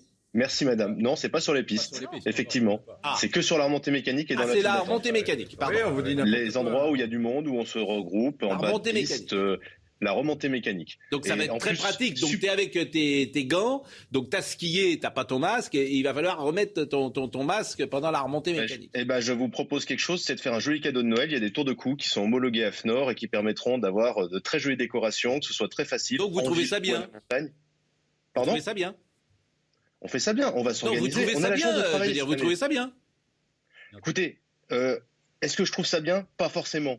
Mais vous savez, l'année dernière, on a été fermé. Donc entre la fermeture et quelques contraintes, il y a un moment, on a quand même la chance de pouvoir travailler. on y est, mais alors on y est, mais complètement. On y est. C'est exactement ce que disait Nathan. Euh, voilà, bah vous êtes bien, c'est bien. Mettez un collier aussi. Non, non, c'est bien. Non. mais vous voyez ce que je veux dire. C'est vraiment de la euh, servitude volontaire. Qui a impacté plus que n'importe lesquels. Non, mais c'est de la servitude volontaire, c'est intéressant d'ailleurs. Non, c'est pas de la servitude. Nathan, Nathan Dever. Monsieur, j'ai beaucoup de, enfin, je, je vous connais pas, mais je respecte parfaitement, euh, je comprends très bien votre situation et je respecte votre votre situation. C'est-à-dire que vous avez été fermé l'année dernière, vous n'avez pas envie de l'être cette année. Je me permets absolument pas de vous donner des leçons comme ça depuis ici. Mais moi, le, sentiment que j'ai, vous m'arrêtez si je me trompe, hein, mais c'est que c'est avec ce genre de réflexe que le gouvernement ne vous ne, ne, vous respecte pas et n'a pas peur de vous et que s'ils veulent vous fermer, parce que pour l'instant, on verra hein, ce qui va se passer cet, cet, hiver. Mais si début décembre ils décident que finalement ils vous ferment, on a vu qu'ils n'ont cessé de mentir. Donc pourquoi ils sont pas un mensonge près manière au point où on en est, ils s'en fichent. Donc c'est avec ce genre de discours de dire on va s'adapter, oui, oui, très bien, etc. S'ils veulent vous fermer, ils vous fermeront et vous n'aurez rien à dire à ce moment-là. Alors vous avez peut-être le luxe de, pouvoir. Hein. Vous avez peut-être le luxe de pouvoir juger ce qui se passe. Nous aujourd'hui, on a une responsabilité, c'est de pouvoir faire vivre nos territoires. Il y a un moment l'année dernière, quand nous, les remontées mécaniques, on a été fermés, c'est moins 80% d'activité dans les stations de ski. Ça a été une catastrophe économique. Il y a des gens qui sont dans des situations très dures. Et il y a un moment, effectivement, moi, je préférerais travailler sans passe. Je préférerais qu'on n'ait pas toutes ces contraintes. Mais à un moment, euh, nous avons une responsabilité sociétale et nous devons l'assumer. Nous devons trouver des solutions pour pouvoir continuer à vivre de notre modèle économique. Mais Monsieur Moulin, d'abord, vous avez raison. Mais moi, je souscris à tout ce que vous dites si c'est utile et efficace. Mais avoir un masque dans une remontée mécanique, en plein air, à la montagne, je, devine que ça sert à rien. C'est ça que je vous dis. Il y a remontée mécanique. Il y a des cas où vous êtes dans des œufs et vous êtes. je veux dire, c'est ça que je vous dis, monsieur. Autrement, je souscris à tout ce que vous dites? Moi, je suis prêt à toutes les restrictions si elles sont utiles et efficaces. Je ne combats pas les restrictions en soi. Je combats comment dire, les restrictions qui ne servent à rien. Donc je dis que ça n'a pas de sens, euh, comment dire, d'empêcher les gens euh, d'être sans masque dans la rue et, je, et qu'il faut, faire, faut leur faire confiance. C'est-à-dire qu'effectivement, quand vous arrivez dans un endroit, comme dit euh, Laurent Geoffrin, où, il y a, où on entre dans, un, dans, dans les œufs, où il y a huit personnes ou six personnes, les bah, à ce moment-là, on fait confiance. Règlement, il fait un règlement, vous avez le masque dans les œufs jusqu'à tant de personnes. Mais non, on fait confiance, on ne fait pas de règlement. À ce moment-là, vous allez dire, bah, c'est byzantin. Mais pas du tout, je ne fais pas de règlement, je fais confiance aux gens. Je on va dire que Paris a à l'intelligence des gens. Euh, d'accord, mais si les gens veulent pas être contaminés, ils vont demander à ce que ça soit obligatoire et non pas que ce soit. Bah, on n'en sort pas. Alors, Monsieur Molin, je vous en prie, vous pouvez pourquoi les gens acceptent Il y, a un moment, on est obligé de, mettre des règles. Elles nous plaisent pas forcément. Non, ils acceptent. Non, pas pour ça. Ils acceptent comme Monsieur Molin parce qu'ils ont. Ils devraient être malades pour vos fantasmes de. Mais non, ils acceptent comme Monsieur Molin. En chambre là. Ils acceptent comme Monsieur Molin parce qu'ils se disent autrement on va être fermé. Donc il a raison d'ailleurs, je le comprends. Alors je vous comprends à 100%, Monsieur Molin. Vraiment, je suis à ça. du public là. Mais, mais le public, vous pensez vraiment que le public, il pense, il pense que vous pensez que le, public, quand il va à la montagne, il pense qu'il va être contaminé à 3000 mètres? Mais enfin, je, n'a pas, pas une question de 3000 mètres, Monsieur Pro, qu'on soit très clair quand même. Monsieur Molin, il y a un moment, il y a un moment euh, je pense qu'il y a des attroupements. Après, est-ce que l'attroupement est générateur de risque ou pas de risque Personnellement, je suis pas scientifique. Nous, on est entre guillemets des exploitants d'un transport public parce qu'on est un transport public comme euh, le métro, comme beaucoup d'autres, les remontées mécaniques. C'est ça, entre guillemets, qu'on organise. Et il y a des règles les règles sont les mêmes que dans d'autres transports publics. Et à un moment, il faut mettre le masque. Et on va mettre le masque. Et il y a des tours de cou. Et il y a des facilités aujourd'hui pour pouvoir eh ben, faire ça facilement. Je, on préférerait s'en passer. Mais je, on préférerait largement s'en passer. Merci, Monsieur Monet. En tout cas, moi, je vous comprends. Euh, je, je, serai à votre place. Je pense que je dirais la même chose. Merci beaucoup. Je, vraiment, je pense que je dirais la même chose si j'étais à votre place, bien évidemment. Bon, bah écoutez, on a fait euh, le tour, euh, je pense, de tous ces sujets. Il va y avoir un rush de la vaccination. Ça va être possible quand même, ça, de vacciner bah, Ça va être compliqué, là, les rendez-vous parce qu'il faut des mains euh, pour vacciner. Euh, donc c'est vrai que ça va pas être simple. En termes de, en quantité de vaccins, on a ce qu'il faut, mais après la mise en place, ça va pas être euh, simple. Ça va se faire, mais pas mm. aussi rapidement qu'on aimerait que ça se fasse. Bon, est-ce que vous avez vu l'émission de Nicolas Hulot hier soir? Oui, écoutez, moi j'ai vu le premier quart d'heure, j'ai arrêté, je, trouve, je, me suis senti mal à l'aise d'avoir à regarder ça. Donc je l'ai regardé un quart d'heure. Pourquoi?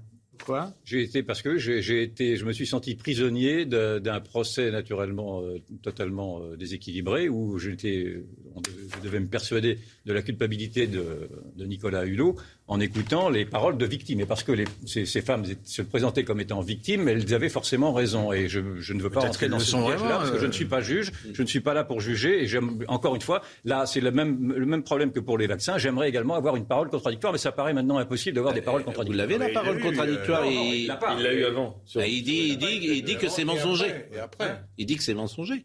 Non, il dit que oui, personne ne le croit maintenant, parce que vous avez eu cinq femmes qui sont venues successivement, ah oui, mais que... bien compris, parce que je n'ai pas vu le reste, pour dire qu'en en fait c'est un, un harceleur ou un violeur. moi, je, veux bien que vous acceptiez ces procès médiatiques, moi, je ne les accepte pas. J'ai vu l'émission jusqu'au bout, à la fin ils ont largement cité bien sûr. Euh, Hulot qui ah, d'accord, ça, vous, suffit donc. Bah, qu'est-ce que ça peut être d'autre? Moi, c'est le principe même qui me choque. J'ai pas terminé. Ils ont donné la parole à Hulot autant qu'il l'a voulu. Bien sûr. Mais à quoi sert la justice?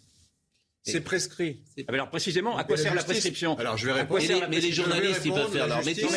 Les, journalistes, c'est un juge bah, D'accord, alors je veux bien, mais alors expliquez-moi. il y a plein d'affaires. Moi, je ne suis pas un juge. Il y a plein d'affaires. Le médiateur, le médiateur, le médiateur, ça a été sorti par euh, des journalistes. Non, mais là, c'est pas le médiateur, c'est pas un scandale sanitaire. Excusez-moi. Ce sont des accusations portées contre un homme qui aurait pu être porté devant la justice si ces femmes avaient accepté de ne pas respecter. La justice va peut en tout cas s'en saisir, non pas pour condamner Hulot puisqu'il y a prescription, mais euh, pour ouvrir l'enquête et établir si oui ou non il y a eu des faits ou pas. Donc votre vœu, votre vœu va être exaucé. Alors on va écouter, si vous voulez. pas, puisque Hulot est condamné et je ne supporte pas ces jugements unilatéraux. On va écouter, si vous voulez. Ça ne me convient pas. Je trouve que c'est une faille dans la démocratie. On ne peut pas avoir une démocratie avec des, des, des Yvan, je suis d'accord, mais vous avez parlé avec des, arguments je suis de dire que ceux qui, ont, ceux qui sont nombreux ont raison. Non, c'est pas le nombre qui fait la raison. Je suis d'accord. On les écoute. Euh, non. Euh, D'abord, Yvan. C'est sur cinq femmes qui ne se connaissent pas et donc elles ont inventé tout. Ça vous avez, vous avez. Pas cela du tout. Ça me paraît très invraisemblable. Je ne dis pas ça du tout, mais simplement vous êtes sur des présomptions également. Je, je, je, Yvan, présomption que je connais, on a compris la présomption. Yvan, on a compris votre. Yvan, on a compris votre position et on peut l'entendre.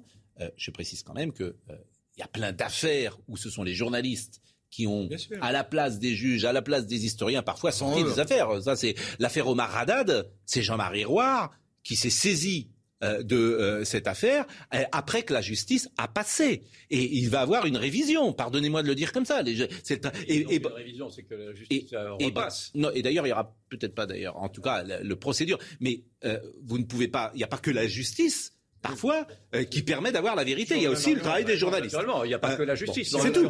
Alors, c'était bien des affaires qui relevaient de la justice. Si on ne parle pas pendant trois ans, c'est pas possible. alors, en revanche, ce que je vous propose, c'est d'écouter euh, effectivement cette euh, la première jeune femme. Moi, j'ai écouté hier. T'es quand même effectivement ébranlé. Et quand je dis ébranlé, beaucoup plus que ça. en fait. Et c'est fait pour ça. C'est incroyable ce que vous dites. C'est pour ça. Franchement, c'est incroyable. Il y a une jeune femme qui s'appelle. Il faut faire tomber un homme, donc tous les moyens sont bons, bien sûr. Écoutez, il y a une, franchement, vraiment, euh, Yvan, il y a une jeune femme qui s'appelle Sylvia, qui a 16 ans. 16 ans. Hulot je, l'ai entendu, c'est celle-ci que, 32 ans. C'est celle-ci que j'ai entendue, en effet. elle, va, je veux dire, non, non, pas du tout. Je, je, ne veux pas être le, je ne veux pas être ni voyeur ni juge. C'est pour ça que j'ai éteint ma télévision. Cette jeune femme a 16 ans. Elle va à France Inter écouter une. Elle va Peut-être que je parle pas pour vous, je parle peut-être pour les gens qui n'ont pas vu l'émission. Ne regardez pas dans ce cas-là. Bon, alors je regarde. Donc je vais regarder. je veux dire cette émission, cette émission devient. Je veux dire, ça devient. On est, on va, on va finir, on va finir chez les fous. Bon, cette jeune femme a 16 ans. Elle va dans une émission de France Inter. Mm. Nicolas Hulot a 32 ans. Elle vient raconter euh, ce que vous allez entendre 30 ans plus tard. Évidemment qu'elle n'a pas de preuves, etc. Mais bien sûr que quand tu l'entends, tu la crois en fait. C'est ça la vérité. Bien sûr que tu la crois. Alors je ne sais pas si elle a raison ou pas, je ne peux pas vous dire autre chose. Il y en a, je et il y en a effectivement cinq. Il y a, il y a Maureen Dor qui écrit ce matin. Donc manifestement, voilà, si tu as une personne qui dit quelque chose contre toi, mais si tu as le nombre de gens qui ne se connaissent pas et qui disent la même chose, qu'est-ce que vous voulez que je vous dise? Alors écoutez euh, Sylvia. Il s'arrête donc euh, après sur un parking et là, euh, voilà, il, sort son sexe. Je sais qu'à plusieurs reprises, je me remets sur mon siège, j'enlève ma main. Enfin, je me rappelle être dans un état euh, d'incompréhension en fait. Il me force à me faire une fellation que je ne fais pas réellement parce que je crois que je suis tétanisée en fait. Je me rappelle que pour que ça s'arrête, je lui, je lui embrasse le bas du ventre parce que je sais que je suis coincée en fait. Il a rien dit, il a redémarré, on est reparti et il m'a redéposé euh, au Trocadéro. Il m'a dit bah, une phrase qui va me hanter euh, pendant des années. Hein. il m'a dit euh, remaquillez-vous un peu parce qu'on voit que vous avez fait des trucs. Qui allait me croire quoi? Une gamine de 16 ans, Nicolas Hulot, qui allait me croire? Bon, euh, depuis euh, ce, reportage, il y a Maureen Dor, qui était une animatrice et actrice belge, qui a adressé un courrier à l'émission, euh, qui a dévoilé à France Info. Elle raconte notamment que Nicolas Hulot lui a sauté dessus, a tenté de l'embrasser. C'était en 89 dans un hôtel de, Bruxelles. Et il y a un autre témoignage d'une autre jeune femme qui s'appelle Cécile et qui raconte effectivement qu'elle a été victime également d'une agression. Et là, il pose la main sur ma cuisse. Et euh, elle me dit, si tu veux, je peux t'aider à avoir un boulot à TF1. Je non merci. Je décale la main. Et, euh, et, il insiste. Et il insiste. Et euh, après, c'est plus la main sur la cuisse. C'est. Euh, et, il se jette sur moi, et il essaie de m'embrasser, il me touche les seins, l'entrejambe. Moi, je suis en jupe de tailleur. Je me débat.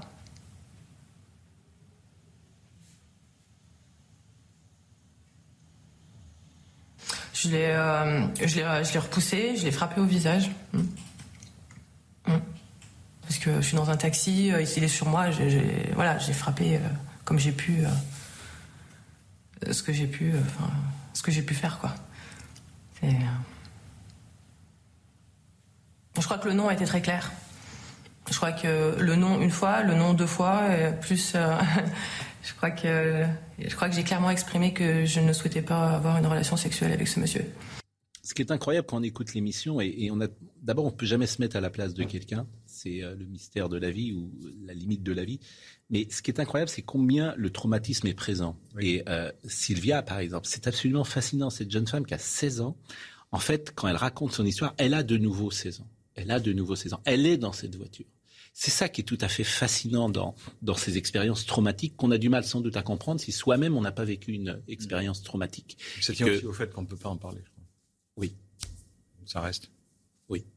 Non, mais moi, je partage totalement cette empathie avec, euh, avec ces femmes qui pleurent et qui ont visiblement vécu ça comme étant un traumatisme. Mais encore une fois, je réclame l'état de droit dont nous rebat les oreilles très régulièrement Geoffrin et qui, là, pour ce cas-là, l'a complètement oublié et trouve normal que l'on puisse euh, se passer de la justice et faire des accusations unilatérales en n'entendant pas l'accusé.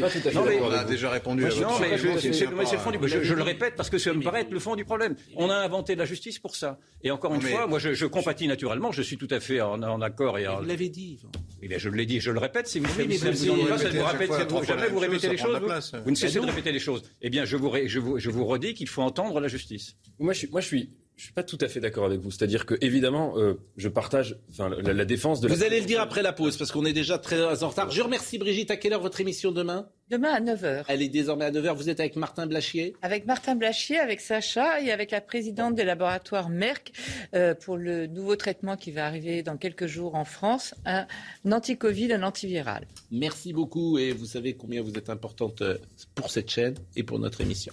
À tout de suite. Jean-Philippe de Rennes est avec nous. Covid-19, un seul au monde. Un seul monde. Un seul monde. Euh, vous êtes ancien chef de service de pneumologie et réanimation à la Salpêtrière. Vous êtes donc auteur de, ce livre. Alors là, vous allez faire plaisir à mon ami euh, Yvan Rioufol. Je vais tout de suite lire pour bien vous mettre dans l'ambiance ce que vous écrivez dans votre livre. Et puis après, on continuera. On finira sur Nicolas Hulot parce qu'on a deux, trois choses encore à dire. Euh, refuser. Alors, Refuser la vaccination. C'est un chapitre refuser la vaccination. Refuser ces mesures au nom d'une revendication libertaire serait acceptable si le risque couru l'était pour soi et uniquement pour soi. Refuser de se faire vacciner relève de la même attitude sur laquelle il n'y a sur laquelle il n'y aurait rien à redire si la maladie ne touchait que soi. Mais quand il s'agit, comme dans le cas du Covid-19, d'une maladie que l'on peut transmettre à quelqu'un qui va en mourir, ou à quelqu'un qui à son tour le donnera à un autre, puis à un autre, jusqu'à aboutir à tuer un être humain, cela s'appelle le droit de tuer. Refuser les mesures barrières au sens large et la vaccination, c'est revendiquer une liberté, un droit, le droit de tuer, et très généralement en toute inconscience. Et généralement en toute inconscience, ce qui est très important. C'est absurde. C'est absurde, puisque puisqu'on sait aujourd'hui que ceux qui sont, qui sont vaccinés peuvent contaminer. Non mais c'était bon, ça aurait été bien si l'on savait que ceux qui étaient euh, vaccinés ne contaminaient pas. Mais attendez, mais il n'y a pas d'émission possible. il vient d'arriver. Vous me traitez de tueur. Excusez-moi. si indirectement, si vous m'avez vous m'avez associé à cette présentation en disant que ça allait me parler. Et en fait, on me traite indirectement de tueur et d'assassin. Est-ce que, est que, je peux répondre ou est-ce que là aussi le procès est déjà fait Bon, d'accord, le procès est déjà fait. Non, Yvan ce que je vous propose, c'est que M. De Rennes parle. Peut-être que je veux parler. Est-ce que je... Oui, d'accord, mais euh, bien sûr. non. mais c'est quand même invraisemblable. Donc je suis sur un plateau de télévision, on me traite d'assassin et il faut, que je, faut, que je, faut que je la ferme. Bon, d'accord, très bien. Oh, ok, ben continuons comme ça. Les gens apprécieront. Et vous, vous, faites de la provocation en permanence. Quand on vous répond, vous tombez Monsieur de, Rennes. bon, Monsieur de Rennes, euh, évidemment, moi je suis pas d'accord avec ce que vous écrivez. Je suis pas d'accord avec ce que vous écrivez. Ah bon? Ah non, euh, c'est pas. Moi, je, parce que Monsieur euh, n'est pas un tueur ni un assassin. Non, non, mais attends, vous n'avez rien compris. Ah, ça c'est possible. Souvent, ça arrive. Hein. non, non, non, vous n'avez rien compris. La vérité se dévoile. Ah. Le livre en question, c'est quoi? C'est le fait que depuis deux ans, je ne sais qu'une seule chose. Je m'occupe du Covid. C'est-à-dire que tous les jours depuis le 25 janvier 2020 je recopie tous les cas, tous les morts de tous les pays du monde. Et deuxièmement, que j'ai lu à peu près, j'en suis à 23 cahiers, à peu près 2500 articles scientifiques. Cet ensemble, manifestement, ce n'est pas tout le monde qui peut le faire. Et le livre, c'est quoi? C'est un essai de transmettre à monsieur tout le monde quelque chose qu'il ne peut pas comprendre autrement. Donc ça, ce sont des faits. Ce ne sont pas des jugements. Ce ne sont pas des faits. En ce qui concerne la partie dont on vient de partir, parler, quel est mon propos? Mon propos est de dire attention.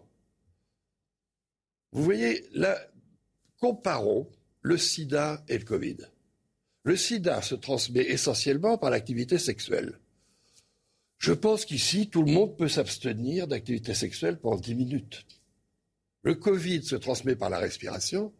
Si on arrête pendant 10 minutes de respirer, on est mort. Autrement dit, il y a un côté absolument critique dans les maladies transmises par la respiration, qui sont de deux ordres. Un, les postillons, les crachats, mais deux aussi l'aérosol. L'aérosol, c'est extrêmement important. Ça veut dire que lorsque vous avez le Covid, vous allez transmettre euh, ce, germe. Peut-être vous trouvez personne, mais vous allez trouver quelqu'un et qui va être A, et puis de A ça va V, et de B, et à la fin Z va mourir.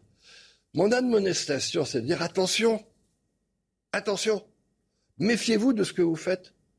Et c'est même si vous êtes vacciné, ça ne change rien. Ah bah. La question, ça ne change rien. Ah bah, d'accord, alors il faut, revoir votre introduction. Non, non, non, non, non, laissez-moi finir, je vous prie, je ne vais pas interrompu. Hein oui, mais enfin... Non, non, non, non, vous m'interrompez parce que vous ne voulez pas écouter. C'est pas pareil. Ah bah, euh, hein au contraire, je vous écoute. Je non, suis non, non, vous m'écoutez pas. Et je vois une faille dans votre raisonnement. Non, mais vous voyez aucune faille du tout parce que vous n'avez pas écouté. Ça veut...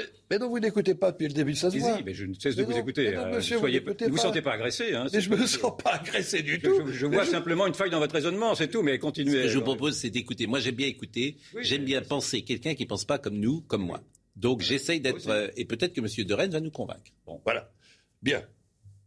Si personne, si par exemple, tout le monde se tenait à trois mètres les uns des autres, il n'y aurait pas de pandémie. Il n'y aurait pas de mort c'est lié à la présence. Et il faut lier ça à un autre article d'un autre chapitre qui s'appelle L'amour réverse. Parce qu'en fait, quand vous regardez la vie quotidienne, de qui vous êtes proche? De votre conjoint, de, votre, de vos enfants, de vos amis, de vos collègues de bureau, vous êtes loin de vos ennemis. Mais comme la transmission se fait. J'entends et j'ai compris. Mais est-ce que je peux vous répondre euh, Moi, ce qui me fait peur dans cette société, c'est que d'abord, quand j'écoute quelqu'un, très souvent, je suis convaincu par lui. C'est mon état d'esprit. Par exemple, ce que vous dites, je trouve ça très convaincant, très intéressant, très intelligent. Bon, il n'y a pas de souci. Donc, parfois, même on me dit, c'est le dernier qui parle qui a raison. Mais je trouve qu'en fait, tout peut toujours s'entendre. Et ce que vous dites s'entend. Mais par analogie, ce que vous dites là, je peux le faire sur la grippe aussi. Parce que la grippe, je peux effectivement transmettre à quelqu'un qui va transmettre, qui va transmettre, qui va transmettre, qui va transmettre, et puis au bout de la chaîne, il y a quelqu'un qui va mourir. Donc la société qui se dessine et qui, moi, me fout la trouille, c'est qu'on a toujours le masque. Tout le temps. Parce que ce que vous dites là, pour sauver ne serait-ce qu'une personne, je peux le dire pour la grippe. Donc dans ces cas-là, l'animal social que nous sommes devient complètement lié à, euh, comment dire, le fait de ne pas transmettre la mort. Et là, je me dis, il y a danger pour la société. Et euh, convenez que cet argument existe. Mais, mais cet argument. ah bah la grippe c'est pareil. Non parce que c'est ah, pourquoi bah, c'est moins dangereux. C'est moins ah non c'est pas moins dangereux. Ça, dépend de C'est pas moins non non pardonnez-moi c'est pas moins dangereux c'est si moins mortel. Comme il y a les accidents de la route il vaut mieux ne pas conduire du tout. non non ah, c'est pas du tout que ça. Je suis désolé. Là vous êtes non non vous êtes de mauvaise foi. C'est-à-dire que il y a il y a 20 000 personnes ou 30 000 personnes qui hmm. meurent de la grippe chaque année. On est d'accord? Non. Combien? Non, non, je suis pas d'accord. Il y en a combien? Non, non. Vous savez, il y a, un problème. C'est non, non, c'est pas, c'est même pas ça. Quand on meurt du Covid, oui. on meurt de la maladie Covid. Oui. 99% des gens qui meurent de la grippe ne meurent pas de la grippe. Ils meurent à J25, à J30, à J40. Ce sont des gens qui, sont, qui ont multipathologies. Bah, le Covid, on nous a dit que On peut mourir aussi avec le Covid et pas du Covid, excusez-moi. C'est même la majorité des cas. Non, non, non, non, non, non, Ah bon, bah, alors, non, d'accord. Écoutez, je suis désolé. Il faut, non, non, je suis désolé. Là, il faut être dans les faits. Hein. Le- vous mourrez du Covid. L'élément principal de la mort du Covid et de très loin, c'est la maladie pulmonaire. Hein. On meurt du poumon, on meurt à J10, J20. C'est-à-dire quoi, J10, J20 Contre la contamination. le, le jour, J10, c'est le dixième jour après le début. Ah d'accord. Hein, c'est J20. C'est-à-dire, on meurt, et en général, on meurt en réanimation d'une maladie, d'ailleurs, qui dépasse le Covid, qui est autre problème. Enfin, peu importe. Vous mourrez, vous mourrez de façon aiguë. Ce n'est pas le cas de la grippe. La grippe, les grippes, des grippes, je vais vous dire, moi j'ai été pneumologue pendant 45 ans. Des gens qui meurent de la grippe, comme on meurt du Covid, j'en ai peut-être vu deux ou trois. Hein? C'est-à-dire que les morts, il y a si, il y en a eu en 2010 avec la, avec H1N1. Là, il y a eu plusieurs centaines de gens qui Donc sont vous morts. balayez mon argument. L'argument de dire que la société, moi, qui me fait peur, c'est qu'on soit tous masqués. Ouais, euh, Non, non, a- mais que vous ayez a- peur de cette société, je comprends. Il y a mais quelque chose que je dis souvent, moi, ici, euh, c'est euh, ça va être très difficile pour les DRH lorsque euh, un salarié va entrer dans le bureau et de dire moi je veux pas prendre le rhume de euh, Geoffrin, je veux pas prendre la, la grippe de Devers, etc. Et je trouve que l'argument, il est imparable. Et c'est pour ça que je vous dis tout à l'heure Oui, quand j'écoute quelqu'un. Ça. Bah oui, mais c'est imparable. Ah C'est-à-dire que beaucoup plus loin ça. J'ai le sentiment qu'on a mis euh, le, le- le- le- le doigt dans un engrenage qui va être qui est mortifère. Je ne vous le cache pas. Je- J'espère me tromper et je voudrais que vous me disiez que je me trompais. Non, je pense qu'il faut aller au-delà de ça. hein. Ça Euh, veut dire quoi aller au-delà? Eh bien, par exemple, j'ai assisté à une réunion de l'Académie d'architecture. Pourquoi? Parce que euh, comment est-ce qu'on doit construire les immeubles? C'est en fermant tout actuellement, hein, pour les économies d'énergie. Et avec une circulation à l'intérieur. Ils se sont rendus compte que c'est une bonne façon de faire circuler le Covid. Donc aujourd'hui, il y a toute une branche d'architectes qui disent au il faut ouvrir les fenêtres. Et peut-être qu'en ouvrant les fenêtres, on va se débarrasser de tous les virus. D'accord. Mais là, on a fait un pas de côté par rapport à. Non, non, non, c'est pas un pas de côté, Ah, c'est un ensemble. Oui, bah c'est oui, un mais- ensemble. Parce que vous avez peur uniquement de- de- du basque, ce que je comprends. Hein peur de la société qui se met en place, de l'état d'esprit de la société qui se met en place. Parce que votre argument sur le Covid, je peux le faire sur plein de. Mais Par définition, dès que tu sors, tu as risque de. Moi, je euh, trouve que c'est une société affreuse. quelle maladie- qu'on est en train de défendre Quelle là. maladie à transmission respiratoire mortelle vous pouvez identifier Oui, il n'y en a pas tant que ça. Zéro. Je, je vous disais la, la grippe, mais vous me dites que la, on sait Ben, pas. c'est la grippe, c'est la, la grippe. Bah, vous m'avez dit, euh, répondu, on- moi je suis on- pas on ne médecin, meurt- mais vous non, m'avez dit que là on grippe, mourrait si pas de la grippe. Donc, euh, les Non, mais ça dépend de l'acceptation a- du risque. Ce qu'on appelle la, la grippe maligne, hein, c'est-à-dire la grippe dont Oui. on meurt et de façon aiguë, c'est exceptionnel. Une fois, j'étais avec mes Oui, deux non, bah, collègues, je- moi, je mes deux collègues qui avaient une respiratoire, On et on s'est dit qu'à nous trois, on en avait Alors, vu 10 dans notre Non, carrière. non. Bon, alors maintenant la réponse est. Moi, monsieur- ce, ce que, ce que je crois comprendre de ce que vous avez lu en préalable de ce que vous nous dites, c'est que vous cautionnez, de mon point de vue, une société affreuse. Une société de la paranoïa, une société de la défiance de l'autre, une société du non-contact et une société de la haine de l'autre. Parce que lorsque... Oui, ben vous dites non, et moi je vous, je vous, dé- je vous développe maintenant, si vous me permettez, en, cinq secondes.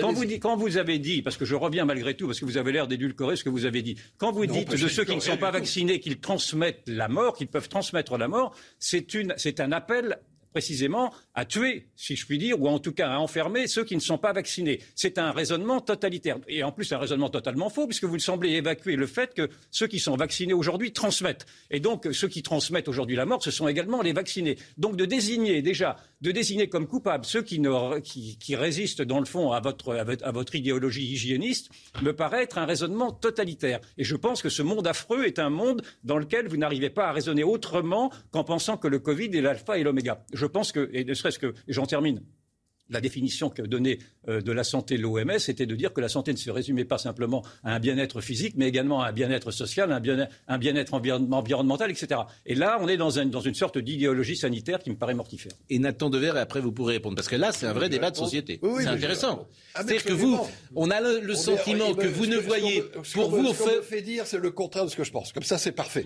Oui, alors on a le sentiment parfois, vous et d'autres, que la vie moi, ne se résume Je raisonne sur ce que, vous- ce que La, santé ne se résume pas, à mon sens, à ne pas avoir le Covid.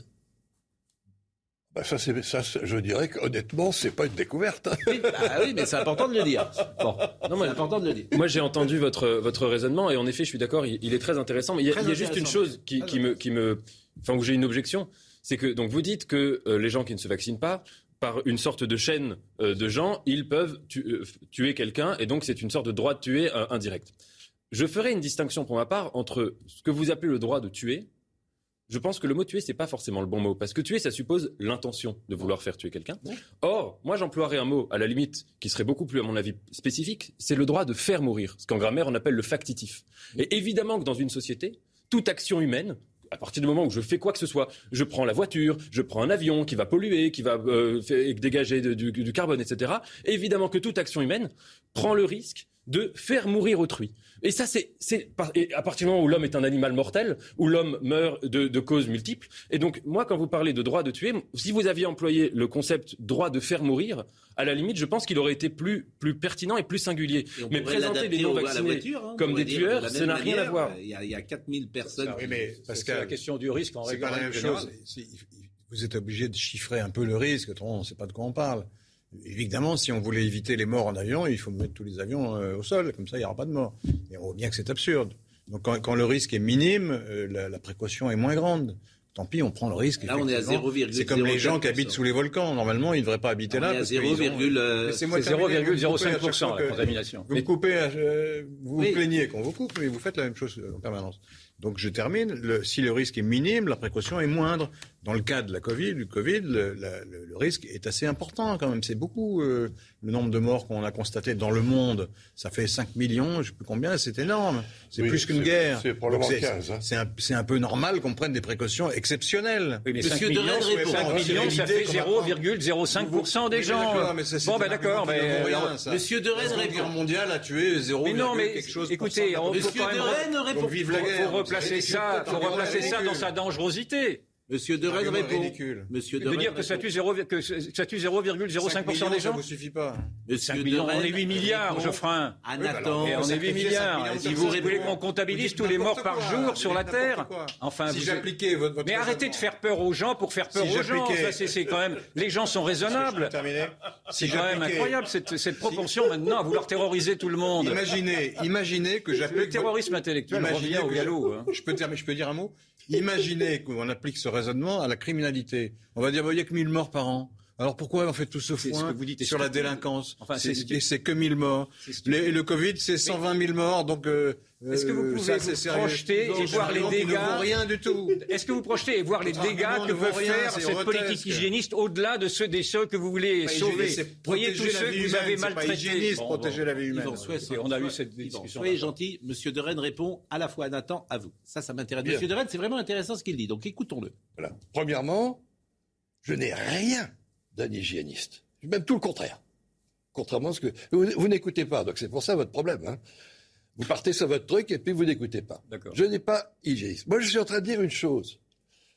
118 000 morts en France, ça veut dire que 118 000 personnes ont apporté la mort. Deux ans. Vous pouvez me laisser trop parler. mais vous, gonflez des chiffres. Dites, dites les bons chiffres quand même, parce que 118 000 morts, c'est en deux ans. Pourquoi voulez-vous dramatiser vous, pas aussi? Yvan Ruffin Moi, je sais tous 60 000 hein. par an, c'est pas mal. Bah, je vous plains. Hein. Non, parce que je l'aime beaucoup en même temps. Non, écoutez, euh... donnez... il n'écoute rien. Mais, non, mais parlons des chiffres. Mais j'écoute, je, je, vous écoute trop. Je vous écoute trop. Vous n'écoutez pas, monsieur. On fait des chiffres. On dit qu'il y a eu 15 millions de morts euh, dans le monde. La maladie existe depuis le 11 décembre 2019. Bien.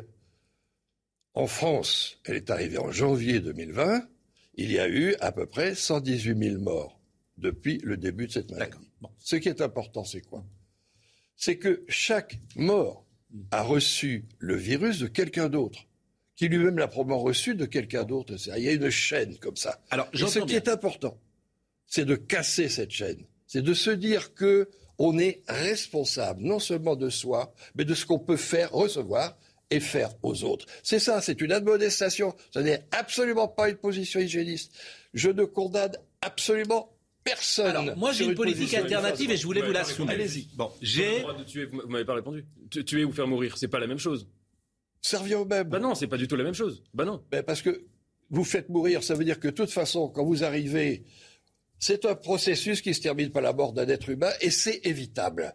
C'est ça ma problématique. Ma problématique, c'est de, dire attention.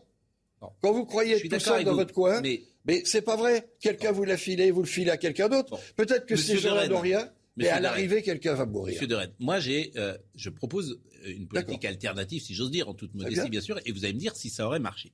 Euh, la mortalité par rapport à l'âge. Et vous l'écrivez, la statistique la plus importante est celle du CDC américain sur une série de 12 millions euh, de cas avec 223 000 morts. La distribution était la suivante. Bon. 82% des gens qui sont décédés, 82% des gens avaient plus de 65 ans. Oui par exemple, de 0 à 4 ans, 0,1% des gens sont morts. Euh, de 5 à 17 ans, 0,1% des gens sont morts. Ça, c'est dans votre bouquin. Donc, je dis, moi, c'est ce qui me paraît de bon sens depuis le départ, si je vaccine tous les plus de 65 ans, si je protège uniquement tous les plus de 65 ans, et les gens donc qui vont mourir, c'est une question de bon sens que je dis là, et qu'au fond je me moque un peu que euh, le virus circule parce qu'il il circule mais il tue pas pour les autres. À gros traits bien sûr, 82%. Est-ce que cette politique alternative, sans aucune restriction, sans masque pour les autres, sans rien, mais en uniquement protégeant les plus de 65 ans, est-ce que ça aurait donné les mêmes résultats qu'on a aujourd'hui?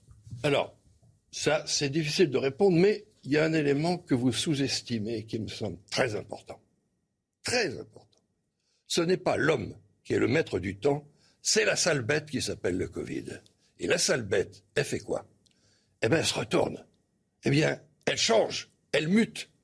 Et qu'est-ce qui dit, vu les mutations qu'on a actuellement, que demain, ça ne sera pas des plus jeunes. On sait qu'aujourd'hui. C'est-à-dire que d'empêcher de circuler le virus, ça empêche de muter, c'est ce que vous me dites. c'est la seule justification pour ah, Ben, bien sûr. Ben, ça, je l'entends. Si c'est vrai, je l'entends. C'est la seule. Oui, ben, je l'entends, mais euh, c'est un argument que j'entends. Effectivement, il faut freiner la circulation du virus parce qu'à ce moment-là, il peut muter et faire euh, tuer les gosses. J'entends cet ça, argument. établi qu'il mute moins. Quand ben, oui. Bah, écoutez. Non mais c'est un argument que j'entends qui est nouveau, hein, pour tout vous dire. Je l'ai pas entendu au départ. C'est pour ça que je me permets de poser une question complémentaire.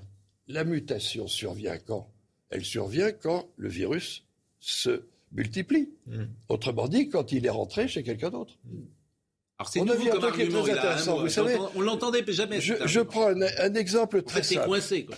Je vais prendre un exemple très simple. Parce qu'il y a des épidémiologistes qui disaient, oh ben, quand on a 80%, c'est fini, il n'y a plus d'épidémie, etc., etc. Ce que j'ai toujours trouvé d'une grande, euh, je vais être gentil, euh, irréalité. Hein, et je pense pire que ça. Vous avez un exemple, c'est Manaus, capitale de l'Amazonas, hein, l'État du nord du Brésil. 85% de positivité. Donc c'est fini. Qu'est-ce que fait le virus? Il mute, il devient le P1 et il recommence. Enfin, ce que je comprends pas quand même, tout à l'heure, vous avez dit on meurt vraiment du Covid et pas d'autres pathologies. En même temps, c'est parfois les personnes obèses, c'est parfois les personnes qui étaient vieilles, c'était parfois les comorbidités qui mouraient. Donc il y a un truc que je, je suis pas médecin, mais que je comprends pas dans votre raisonnement. Moi, j'ai l'impression que vous dites le Covid, mais manifestement, ce Covid, il ne tue pas tout le monde de la même manière. Et, il ciblait les comorbidités. C'est ça que j'ai pas saisi. Oui, attends, on va passer une chose, c'est que il, il, il frappe prioritairement certaines catégories. Oui. Alors effectivement, je vais vous dire ce que c'est. C'est les gens âgés. Il y a un facteur âge que je n'ai jamais vu dans une autre maladie de façon aussi importante. Oui. Il tous les tabagiques.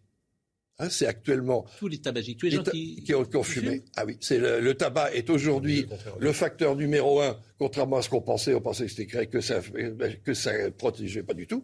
Et les gros, hein, c'est les trois gros gros achats. Mais ils meurent de la même manière. Hmm. Il meurt de la même façon d'une insuffisance respiratoire aiguë, de ce qu'on appelle un SDRA, un syndrome de détresse respiratoire aiguë. Il nous reste cinq minutes. je juste une petite question un parce que ce que l'on observe, avec toutes les précautions d'usage, mais il semblerait que l'épidémie redémarre surtout dans les pays qui ont été survaccinés, c'est-à-dire en alors non pas du tout, c'est-à-dire en ah, l'épicentre c'est l'Europe, hein, excusez-moi. C'est-à-dire je, termine, je termine, c'est l'Europe. Je termine. 67% des cas je peux poser ma question s'il vous plaît Oui, je, je termine. Les pays survaccinés, c'est-à-dire en Europe, en Israël, aux États-Unis, où on voit qu'il y a des flambées épidémiques. Or, ces flambées épidémiques se sont éteintes dans les pays, d'a priori, si on regarde les cartes, qui n'ont pas été vaccinés. Est-ce que ce n'est pas le vaccin, précisément, qui alimente les mutations de, eh oui, on dit ça, que le vaccin alimente les, mutations. C'est une excellente question, Excellent. totalement à côté de la plaque. Ah non Et je vous... non, mais attendez. Attendez. Est-ce que le vaccin alimente les mutations? Non, non, parce que... Non, oui ou non? Première... Laissez-moi finir. Eh oui, j'ai l'impression qu'il y a un peu de oui. Non, non, vous allez voir très bien pourquoi. Ah bon Laissez-moi finir. Allez-y, allez-y. quand on observe comme moi, tous les jours, tous les cas, il y a une chose qui frappe. C'est que le virus, il tape exactement comme des prédateurs.